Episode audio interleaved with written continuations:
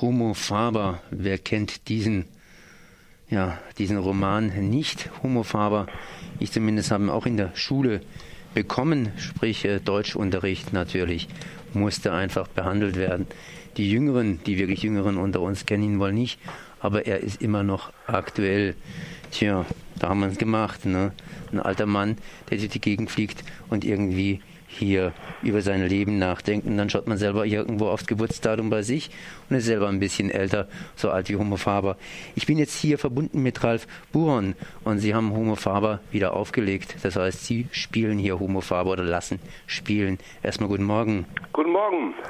Ja, der, der Homo Faber ist immer noch aktuell und ich habe mich jetzt mal kurz natürlich kundig gemacht, mhm. weil man erinnert sich daran, irgendwie im Deutschunterricht hat man ihn ja gelesen muss ihn behandeln und dann geht er irgendwie so im Hintergrund wieder verloren.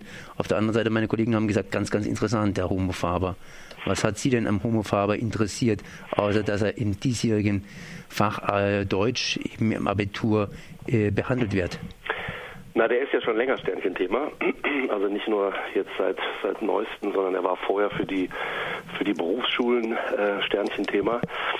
Aber was hat mich, es ist einfach ein hochaktueller Roman, also der sich einfach mit sehr zentralen Dingen unseres Lebens auseinandersetzt, äh, sei es mit, äh, mit der eigenen Schuld, die Schuld des Handelns des Menschen, inwieweit übernimmt der Mensch Verantwortung für das, was er, was er tut.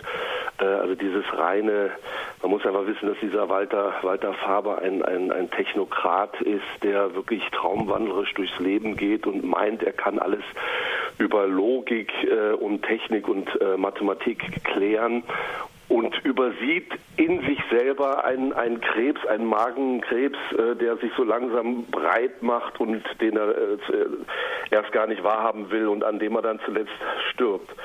Und das sagt schon, ja, das ist schon eine sehr große soziale Kritik, kann man sagen, äh, an, verschiedene, an verschiedenen äh, Stellen unserer, unserer Gesellschaft. Ja, ich habe mir das auch durchgelesen hier und das ist natürlich schon faszinierend, wenn man sich wieder dann erinnert, wie die einzelnen Figuren hier ausgearbeitet werden und darauf muss man sich erstmal einlassen. Wie macht man denn das? Ich meine, das ist erstmal ein literarischer Stoff und den setzen sie dann auf der Bühne um. Das heißt nicht wie im Fernsehen, wo man irgendwelche Tricks verwenden kann, sondern muss es natürlich auf die Bühne bringen und dann natürlich auch noch hier in die heutige Zeit, in die Handyzeit hineinsetzen. Ja, das hat sich ja auch ein bisschen geändert. Ja, ähm, na klar, also ich meine, das, das war jetzt nicht so schwer. Es, ist, es geht einfach darum, dass man daraus ein, ein Erlebnis macht, dass man damit äh, ein, ein, ein räumliches Erlebnis macht. Äh, in, wir haben halt versucht, oder ich glaube, es ist uns auch ganz gut gelungen, einen Walter Faber äh, zu kreieren, zu erfinden, der von Herbert Schäfer gespielt wird, der äh, dem Publikum quasi ähm, seine Geschichte erzählt. Unser, unser, unsere Fassung heißt der Homo Faber mehr als ein Bericht. Von, von Max Frisch heißt der Homo Faber ein Bericht. Ähm, und es ist halt so, dass wir ähm, die Grundlage ist, dass Homo Faber quasi in seinem Krankenzimmer äh, ist und die Geschichte erzählt. Und das auf verschiedene Art und Weise. Ähm, einmal eben sehr modern, dass er über eine Live-Kamera, ähm, das dann live äh, projiziert wird, ähm, die Geschichte erzählt. Dann wird die Geschichte wirklich filmisch erzählt. Das heißt, wir sind wirklich durch, äh, wir waren in Mexiko, wir waren in, in äh, Singapur, in, im Dschungel äh, und haben dort äh, wirklich Sequenzen für, für dieses Theaterprojekt gedreht.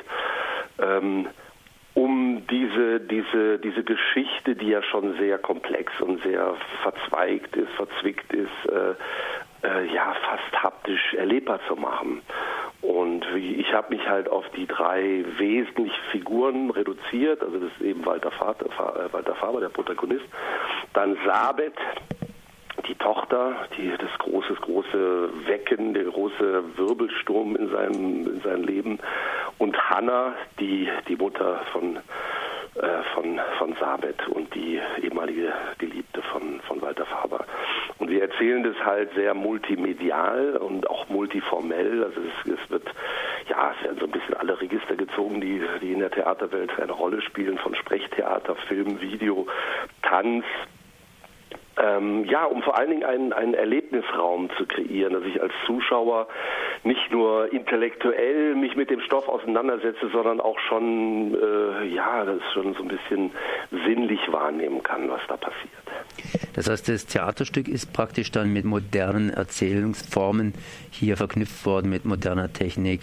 Genau. genau. Jetzt hier 1957 ist das Buch oder dieser Bericht geschrieben worden und das war natürlich auch eine besondere Zeit. Und äh, die Figuren, die darin vorkommen, sind ja sehr, sehr ja, Weltbürger praktisch. Das heißt, aus der kleinen Schweiz heraus reist Homo Faber als äh, ja, UNESCO-Beauftragter praktisch hier durch die Gegend. Und äh, genauso hier die Hanna, die eben hier ihre Reise durch Europa antrifft, oder die Tochter, die eben auch hier in New York bzw. in der Welt hier lebt. Und die Themen sind ja auch sehr, sehr international irgendwo, beziehungsweise praktisch auf die Ewigkeit angelegt. Hat sich da was groß geändert? Das heißt, er ist immer noch aktuell, Homo Faber. Ich finde ihn äh, extrem aktuell, extrem aktuell. Natürlich, im, im, ich meine, wir leben in Zeit der Globalisierung. Ähm, das Biografische an dem Roman von Max Frisch, er ist ja damals zu der Zeit ähm, auch sehr viel gereist. Und ähm, ja, das, das also die die Probleme der Welt, die Sichtweisen der Welt immer, immer näher zusammenrücken und sich auch immer mehr ähneln. Das finde ich äh, ein sehr, sehr großer Punkt, der sehr hochaktuell ist. Ich finde noch einen anderen Aspekt ähm, sehr aktuell ähm, und da geht es um wie, also die Ver Verantwortung für dein, für dein Tun. Ähm, als Beispiel ein, ein großer Aspekt in dem Roman ist ja Krankheit, Gesundheit und, und der Umgang damit. Das eine ist eben Walter Faber, der selber krank wird und ähm, der aber diese Krankheit nicht annimmt und äh, mit seinem Körper umgeht, als wenn das äh, eine Maschine wäre und leidet darunter, dass es eben keine Maschine ist. Also es gibt dieses Zitat von ihm, äh, Fleisch ist kein Material, Fleisch ist ein Fluch. Und ähm, dieser verantwortungslose Umgang mit sich selber, das finde ich auch immer noch hochaktuell. Also das heißt, diese, dieser Glauben, äh, dass man Krankheiten, den Körper nicht ganzheitlich sieht, also wo Yin und Yang zusammenkommt, also wo, wo Ratio und Gefühl zusammenkommt, äh, das ist eine, eine immense Schieflage. Das kostet der Gesellschaft wahnsinnig viel Geld, also dieses ganze Gesundheitswesen und bringt aber nicht den gewünschten Erfolg. Also das finde ich finde ich äh, ein äh, hochaktueller Aspekt. Äh, und Sabet, die ähm, ja stirbt, sie wird von einer Schlange gebissen. Und auch da wieder sie wird falsch behandelt. Das heißt, ähm, Walter Faber vergisst es einfach mal zu sagen, dass sie nach dem Schlangenbiss hinfällt und sich eine, eine, eine Fraktur am, am, Kopf zuzieht und daran stirbt sie dann auch. Also auch wieder die, diese Thematik, wenn ich nicht genau hingucke, wenn ich das nicht ganzheitlich sehe, ähm, haben wir ein Problem. Und das ähm, finde ich, ähm, das ist so ein Aspekt, den ich sehr wichtig finde und sehr hochaktuell finde. Es gibt ja noch andere Beziehungen, also die Beziehung zwischen Mann und Frau, also das heißt zwischen der Hanna und dem ja, Faber zum Beispiel oder eben zwischen alt und jung, hier zwischen Vater und praktisch Tochter, die hier mit verarbeitet werden. Themen, die praktisch hier immer, immer aktuell sind. Ne? Ja, ja. Naja, das ist ähm, viele, viele versuchen dieses, diese, diesen Inzest, dieses Inzestiöse in, in den Mittelpunkt zu stellen. Das sehe ich aber nicht so, sondern es ist auch wieder nur ein, er wird halt wirklich vom Schicksal gebeutelt. Der, der wirklich an, äh, daran nicht glaubt, ähm, also er sagt sowas wie, ich glaube nicht an Fügung und Schicksal. Als Techniker bin ich gewohnt mit den Formeln der Wahrscheinlichkeitsberechnung. Wie so Fügung? Und äh, innerhalb dieses Romans wird er wirklich äh, mit unglaublichen Dingen konfrontiert. Er überlebt einen, einen Flugzeugabsturz lernt dabei einen, einen Herrn, einen Mann kennen, der wiederum der Bruder eines guten Freundes von ihm selber ist. Ähm, er beschließt, diesen Freund zu suchen, findet den aber erhängt im Dschungel. Also alles sehr, sehr unglaubliche Ereignisse, ähm, die ihn so ein bisschen rütteln. Und man könnte meinen, jetzt äh, fang doch mal an, äh, auch mal nach deiner Emotionalität zu schauen. Äh, aber, aber nein, er bleibt also bis zum Schluss. Und auch dieses Inzestiöse ist jetzt für mich nicht das zentrale Thema, sondern nochmal selbst, äh, wenn dir sowas, ähm, ja, sowas sehr, sehr Dramatisches äh, widerfährt, bleibt er auf seinem Kurs. Ähm, er fängt da an zu sprechen äh, über die Mortalität des Schlangenbiss, dass es also relativ äh, gering ist, wenn man von einer Schlange gebissen, es kommt da mit statistischen Zahlen. Also er lässt einfach nicht locker, bis er ganz zum Schluss, eigentlich wenn alles zu spät ist, ähm, anfängt darüber nachzudenken oder auch zu empfinden, dass er das Leben eigentlich liebt. Und da gibt es, ähm, was wir unserer, äh, ähm, auf unserem Flyer auch äh, geschrieben haben, so die mit die letzten Sprüche sind dann von ihm standhalten dem Licht der Freude im Wissen, dass ich erlösche im Licht über Ginster, Asphalt und Meer, standhalten der Zeit beziehungsweise Ewigkeit im Augenblick, ewig sein, gewesen sein. Sowas sagt er dann wirklich ganz zum Schluss, wo er wirklich so eine Kenntnis hat, das ist halt zu spät, da stirbt er dann. Und das ist halt auch sehr, ja, wir, wenn wir nicht aufpassen, dann, dann gibt es äh, gesellschaftliche Prozesse, politische äh, Prozesse, wenn wir da nicht mal langsam aufwachen, dann ja, kann vieles zu spät sein. Er zumindest, um jetzt nochmal auf diesen Inzest kurz äh, zu kommen, das war ja am Anfang kein Inzest, beziehungsweise kein bewusster Inzest, sondern genau. erst später. Das heißt, es ist eigentlich auch eine Kette von Verdrängungen, von Verdrängungen, die man vielleicht dann auch hier, wenn man mal sieht, also da war dieser Weltkrieg, da war das Nazi-Regime etc. etc. und die entsprechenden Verstrickungen und Verdrängungen, die erleben wir ja heute auch immer wieder. Ich denke hier gerade einfach auch an die politischen Vorgänge heute in unserer Republik. Das spielt ja auch alles mit hinein und da wacht er dann am Schluss auch auf. Ja, ja. Darum geht's, darum geht's. Also es geht wirklich, also wenn man das wirklich auf den Punkt bringen will, geht es um Verantwortung. Es geht darum, es geht also er selber, Max Frisch hat gesagt, es geht um, um die Bildnisfrage. Das heißt also, was habe ich für ein Bildnis von mir und von meiner Umwelt? Und danach handle ich auch. Und das ist ja genau das, wenn ich immer glaube, ich bin, habe alles im Griff und äh, kann alles ähm, beseitigen, kann alle, also alles mit Logik, ähm, dann, dann stimmt da was nicht. Also und dann übernehme ich auch nicht wirklich Verantwortung, weil Verantwortung heißt ja wirklich äh, ganzheitlich Verantwortung zu, mit zu seinem Tun. Und ob das jetzt äh, eben äh, alles das ganze Furchtbare, was da da jetzt in, in, in Paris passiert ist und, und äh, Pegida und wie es heißt und Ausländerfeindlichkeit.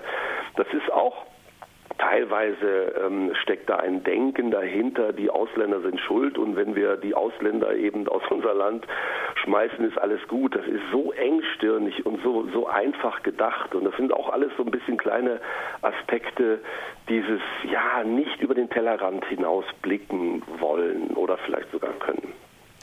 Jetzt ist dieses äh, Fach, ist dieses, dieser, ja, dieser Roman bzw. dieser Bericht hier äh, im Abitur Sternchen-Thema. Das heißt, er richtet sich ja immer wieder an die Jugend. Man versucht hier Homophabe der Jugend klarzumachen, ähm, nahezubringen.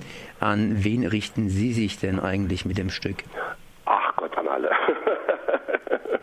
Ich kann nur auffordern, guckt euch das Stück an. Die Plakate hängen ja jetzt, glaube ich, in, in, in Freiburg. Und äh, wir richten uns an jeden Menschen, der A, äh, ja, Spaß hat an Theater, an, an einer Theaterform, die schon sehr bildhaft, sehr assoziativ daherkommt, die aber nachvollziehbar ist. Also wir machen jetzt nicht irgendwie ein sehr zu assoziatives Theater, sondern man kann die Geschichte sehr gut äh, verfolgen wir richten uns an, an Menschen, die Lust haben, mal so ein bisschen drüber nachzudenken, ob alles äh, in, mit in rechten Bahnen geht, was wir hier in unserer Gesellschaft zu fabrizieren.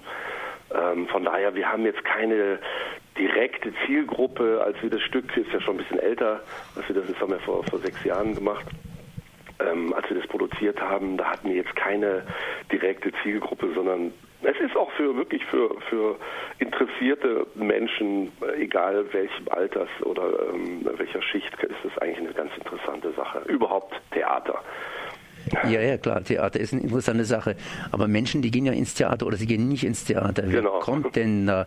Ich meine, ich habe es ja vorhin schon ein bisschen angedeutet, wenn man dann im Unterricht lesen muss, na, natürlich ein interessanter Stoff, aber wenn man lesen muss, dann ist man immer so ein bisschen zurückhaltend. Und dann später irgendwann mal im höheren Alter denkt man, oh, das war doch ganz interessant und liest ihn dann vielleicht nochmal, beziehungsweise schaut ihn sich an. Das ist ja sozusagen diese Reflexion, wenn selber die persönliche Erfahrung zum jugendlichen Elan oder nach dem genau. jugendlichen Elan dazukommt. Ne? Nein, das, ich meine, das ist ja eigentlich auch das Gute, dass, dass es solche wie solche Themen gibt, die von den Schülern äh, bearbeitet werden müssen. Das ist einfach eine sehr, ich hoffe, gute und, und intensive Auseinandersetzung mit dem, mit dem Stoff. Es geht, ich hoffe, dass es nicht nur so ein Ausländisch-Lernen ist, ähm, so, und das, das ist dann nachhaltig. Das äh, weiß man ja, wie Sie selber gerade schon sagten. Jeder weiß es, jeder hat es mal durchgenommen und da bleibt was hängen.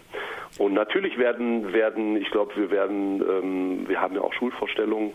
Ähm, ein großer Teil unseres Publikums werden Jugendliche sein, die sich damit auseinandersetzen.